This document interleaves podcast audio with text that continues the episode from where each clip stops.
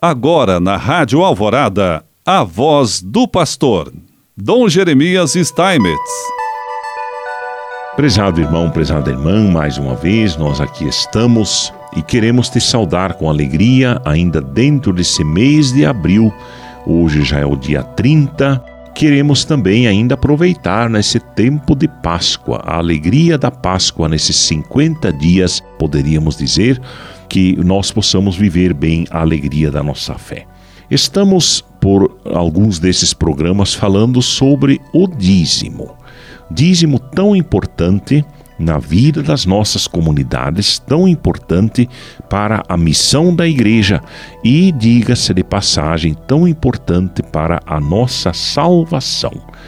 Através do dízimo, nós também mostramos que queremos sempre, sempre a salvação de nosso Deus perto de nós.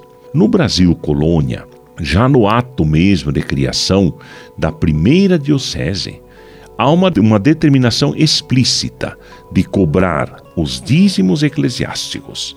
Então, através de uma bula de 25 de fevereiro de 1551, data da criação da primeira diocese, quando o Papa afirmou que cabia ao rei arrecadar os dízimos e com eles prover os benefícios dessa nova circuncisão, circunscrição eclesiástica.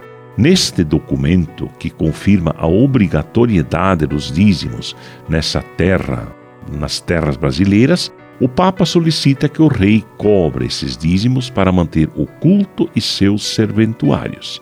A partir dessas normas, os reis recebiam na colônia os dízimos prediais e os mistos que deveriam aplicar na manutenção do culto, na construção e reforma de igrejas e manutenção dos ministros. Os dízimos pessoais, chamados em Portugal de miunças e, e, no Brasil de conhecenças, não eram cobrados pelos reis, mas eram devidos pelos fiéis aos párocos. No século XVIII, a Igreja no Brasil organizou bem a legislação sobre os dízimos, promulgadas nas constituições do Arcebispado da Bahia, de 1707.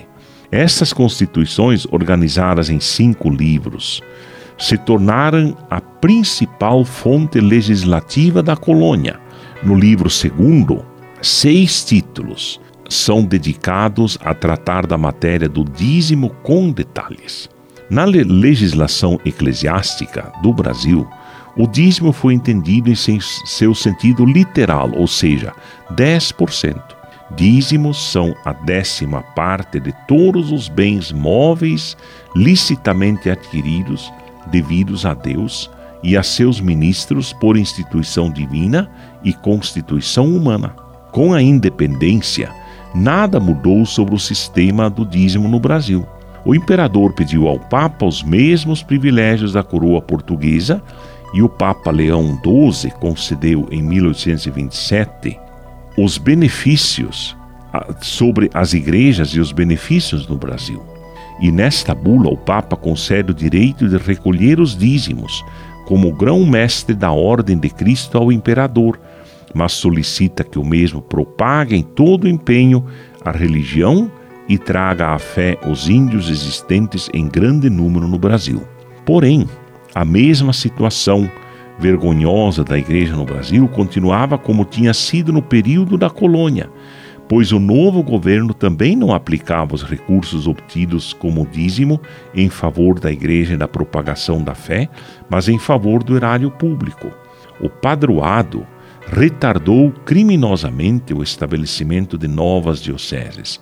Não foi outra a causa que tanto estorvou a divisão eclesiástica do país.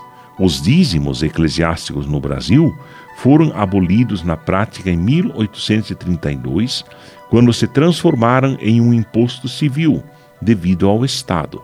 As próprias constituições confirmam esta afirmação do referido pesquisador pois no apêndice para se mostrar em que a Constituição do Arcebispado da Bahia se acha alterada, revogada pelas leis do Império e finalmente modificada pelos usos e costumes, consta a revogação dos dízimos. A Igreja no Brasil adquire a sua liberdade de ação e também patrimonial.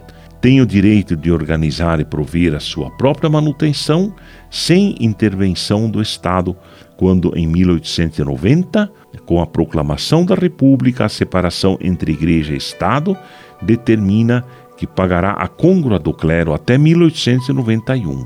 Assim, na primeira carta pastoral ao povo brasileiro, os bispos, em 1890, conclamam todos a cooperar na sustentação da igreja e nas suas obras. E assim, através do dízimo, Deus nos abençoe. Em nome do Pai, do Filho e do Espírito Santo. Amém.